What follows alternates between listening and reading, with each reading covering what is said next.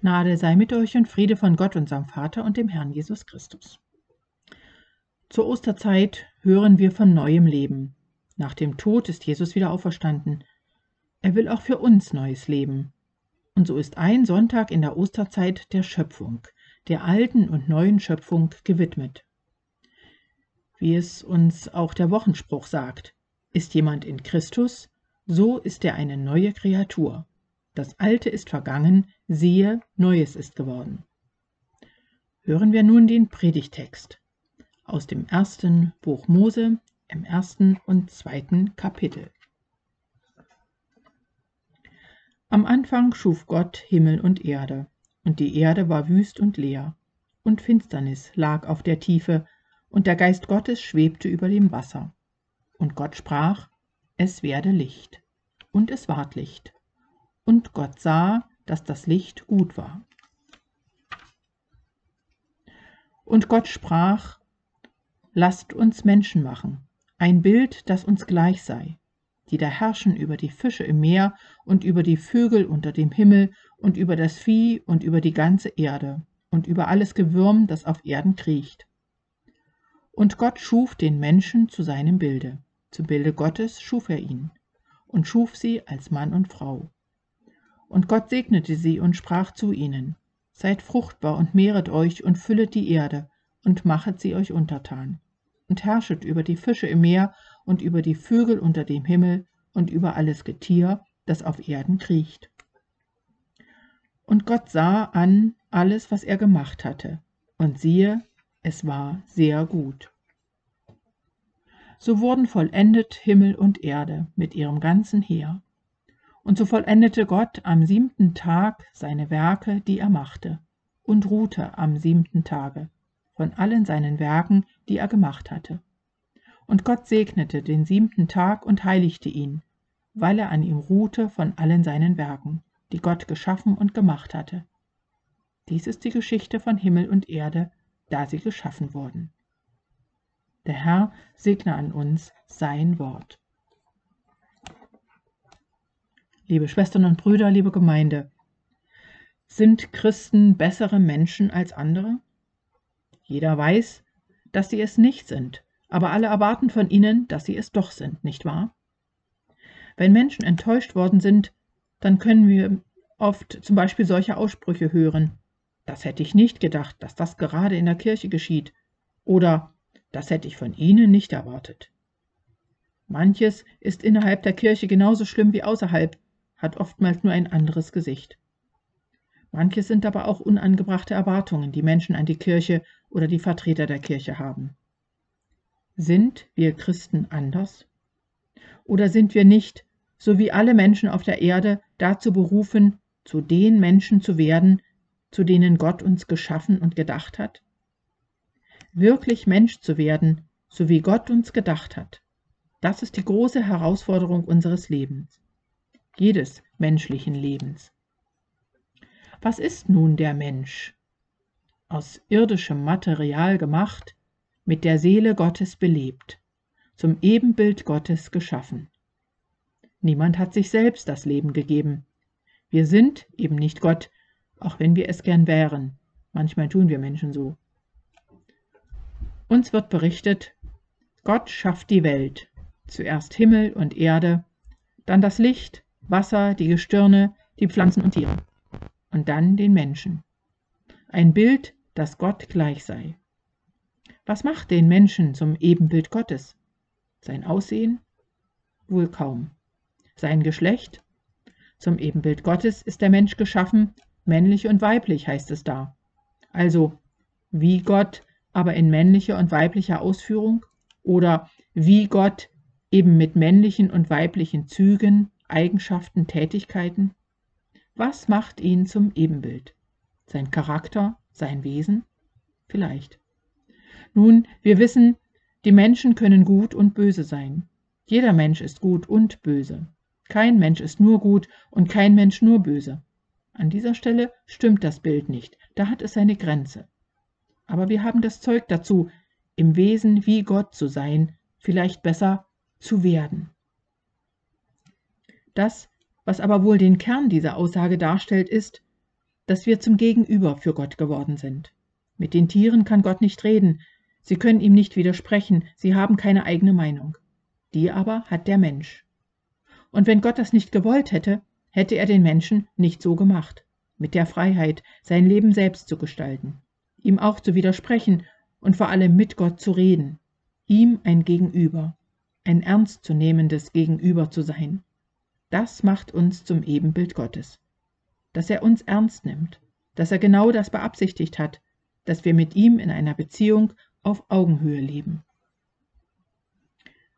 Die erste Aufgabe, von der wir hier hören, ist zu herrschen. Über die Fische im Meer, über die Vögel im Himmel und über das Vieh auf der Erde. Sich die Erde untertan zu machen. Herrschen? Wenn wir herrschen hören, denken wir, glaube ich, an nichts Gutes. Wenn jemand sagt, er oder sie herrscht, dann ist das negativ gemeint. Dann lässt er anderen keine Freiheit. Er nimmt sich, was er will, unterdrückt andere Menschen und missbraucht seine Macht. Nicht so gemeint in der Bibel. Wir Menschen sollen herrschen, aber richtig. Und das ist richtig schwer. Denn wer Macht in die Hände bekommt, steht immer in der Gefahr, sie zu missbrauchen oder aber aus Angst davor, sie nicht wahrzunehmen. Beides hat fatale Folgen. Und wenn Sie denken, das betrifft ja nur andere Menschen, dann ist auch das zu kurz gedacht. Denn jeder Mensch hat Macht in seinen Händen. Jeder Mensch hat Möglichkeiten, mit denen er handeln und entscheiden kann und mit denen er immer auch Auswirkungen auf andere Menschen und seine Umwelt ausübt. Ob in der Familie, im Beruf, über sein eigenes Leben oder sein Haustier, das Essen, Einkaufen, ob er raucht oder nicht, alles, was er tut und auch was er nicht tut. Richtig zu herrschen, wohlgemerkt hier steht eigentlich nichts darüber, dass der Mensch über andere Menschen herrschen soll, sondern nur über die Tiere. Richtig zu herrschen heißt, die Welt zu gestalten, heißt, die Möglichkeiten und die Freiheit wahrzunehmen, die uns gegeben sind. Richtig zu herrschen heißt wohl zuallererst, sich selbst lernen zu beherrschen. Das hat mit Verantwortung und Hingabe, mit Fühlen und Nachdenken, mit Disziplin und Liebe zu tun. Unsere Aufgabe im Leben ist es, unser Leben und unsere Welt zu gestalten, verantwortungsvoll und nach den Möglichkeiten, die jedem Menschen je eigen gegeben sind. Und da haben wir als Menschheit eine wahrhaft große Aufgabe vor uns, wenn wir daran denken, welche Umgestaltung der Erde vor uns steht, mit den Ressourcen unserer Erde gerechte Verteilung, Chancen und Möglichkeiten zu schaffen, damit alle Menschen leben können. Die zweite Aufgabe, die wir in der Schöpfungsgeschichte hören, ist, fruchtbar zu sein. Heißt das, viele Kinder zu haben? Das ist tatsächlich die erste Bedeutung dieses Gebotes, die Erde zu füllen mit Nachkommen. Und ohne dass Menschen dies auch tun, würde die Menschheit bald aussterben. Zu diesem Sonntag gehört ja noch ein zweiter Bibelabschnitt, das Evangelium, wo es auch gerade um das Fruchtbringen geht. Unser Leben soll fruchtbar sein. Es soll eine Wirkung haben. Es soll nicht wirkungslos vorübergehen. Es soll sinnvoll sein. Und so muss jeder Mensch seinen Platz und seine Aufgabe finden, in der er wirkungsvoll sein kann. Schauen wir, was uns Gott dazu gegeben hat, damit wir unsere Aufgaben erfüllen können, damit wir ein verantwortungsvolles und fruchtbares Leben führen können. Über die Tiere soll der Mensch herrschen. Äh, über die, aber die Pflanzen sind ihm zur Nahrung gegeben. Alles, was der Mensch für den Leib braucht, findet er in der Natur. Gott sorgt für die Erhaltung des Körpers. Es ist alles für seine Energiezufuhr vorhanden. Aber er sorgt auch für die Seele, für deren Nahrung. Es ist vom Segen die Rede. Gott segnet die Menschen. Er gibt die Fruchtbarkeit, er schenkt das Gelingen. Es ist letztendlich ein Geschenk, wenn unser Tun gelingt und dann hat es Gott gesegnet. Gott segnet besonders am Sabbat und durch den Sabbat, so habe ich den Eindruck. Er selbst hat am siebten Tag seine Werke vollendet und ausgeruht von all seiner Arbeit. Er hat sich alles genau angeschaut, alles begutachtet und für gut befunden. Es ist gelungen, was er gemacht hat, Nun kann er sich daran freuen. Sabbat halten, durchatmen. Und Gott gibt auch uns den Sabbat. Was für eine faszinierende Idee. Wie oft geschieht es, dass man etwas tut und man hat gar nicht die Zeit, das heißt, man nimmt sich nicht die Zeit, es auch in Ruhe anzuschauen, es zu begutachten und sich daran zu freuen, sondern man hetzt gleich weiter und fängt das nächste an und merkt vielleicht gar nicht, dass man längst in die falsche Richtung rennt. Kennen Sie das? Ich kenne es. Und dann wundern wir uns, dass das Leben an uns vorbeigeht und wir so wenig Zeit haben für uns und die Familie und die Freunde, dass wir irgendwann völlig ausgebrannt sind und gar nicht mehr wissen, wozu wir auf dieser Erde sind? Dass wir unseren Sinn verloren haben und keine Früchte sehen, geschweige denn genießen können? Ich denke, eins der größten Geheimnisse im Reich Gottes ist der Sabbat. Da steckt der ganze Segen drin und die Frucht unseres Lebens. Und wenn wir auch manchmal nicht bestimmen können, ob unser Tun gelingt oder nicht, aber mit dem Sabbat können wir viel dazu beitragen, indem wir, indem wir zum Beispiel uns die Zeit nehmen, regelmäßig, zum Beispiel einmal wöchentlich, über unser Leben und Tun nachzudenken, es freundlich, vielleicht auch etwas kritisch anzuschauen und Gott dazu zu befragen und auf ihn zu hören, uns die Zeit zu nehmen, mit der Familie und mit Freunden das Leben und das, wozu Gott Gelingen geschenkt hat, zu feiern. An uns liegt es, dem Geheimnis des Sabbats auf die Spur zu kommen. An uns liegt es, den Sabbat leben zu lernen. Deshalb ist er auch später zum wichtigsten Gebot in der Reihe der zehn Gebote geworden. Eigentlich, wenn wir es recht betrachten, wir haben die Aufgabe, in Verantwortung unsere Macht auszuüben und ein fruchtbares, sinnvolles Leben zu führen. Alles, was wir dazu tun müssen, damit es so wird, ist, uns an die Spielregeln zu halten, nach denen Gott die Welt gemacht hat. Wir versuchen immer wieder eigene Spielregeln aufzustellen, weil manche ein wenig unbequem sind, von uns Ausdauer, Anstrengung, Eigendisziplin, fortwährendes Lernen, tiefe Liebe, Umkehr und Einsicht von uns verlangen. Und wir meinen, eine Abkürzung nehmen zu können. Aber unsere Spielregeln funktionieren leider nicht. Mit ihnen kommen wir nicht ans Ziel. Wir drehen uns höchstens im Kreis oder bleiben stecken, wenn wir nicht gar untergehen. Im Spiel würde es vielleicht heißen rausfliegen. Halten wir uns doch an die Spielregeln Gottes. Er weiß doch am besten, wie seine Welt funktioniert. Wir brauchen einfach nur seine Gebote halten, die später in den zehn Geboten entfaltet wurden.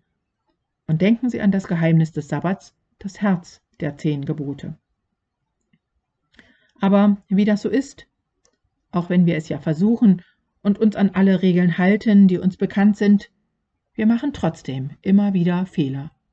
Es gibt kein Leben, ohne dass wir aneinander schuldig werden und aus dem Takt geraten, das Ziel aus den Augen verlieren.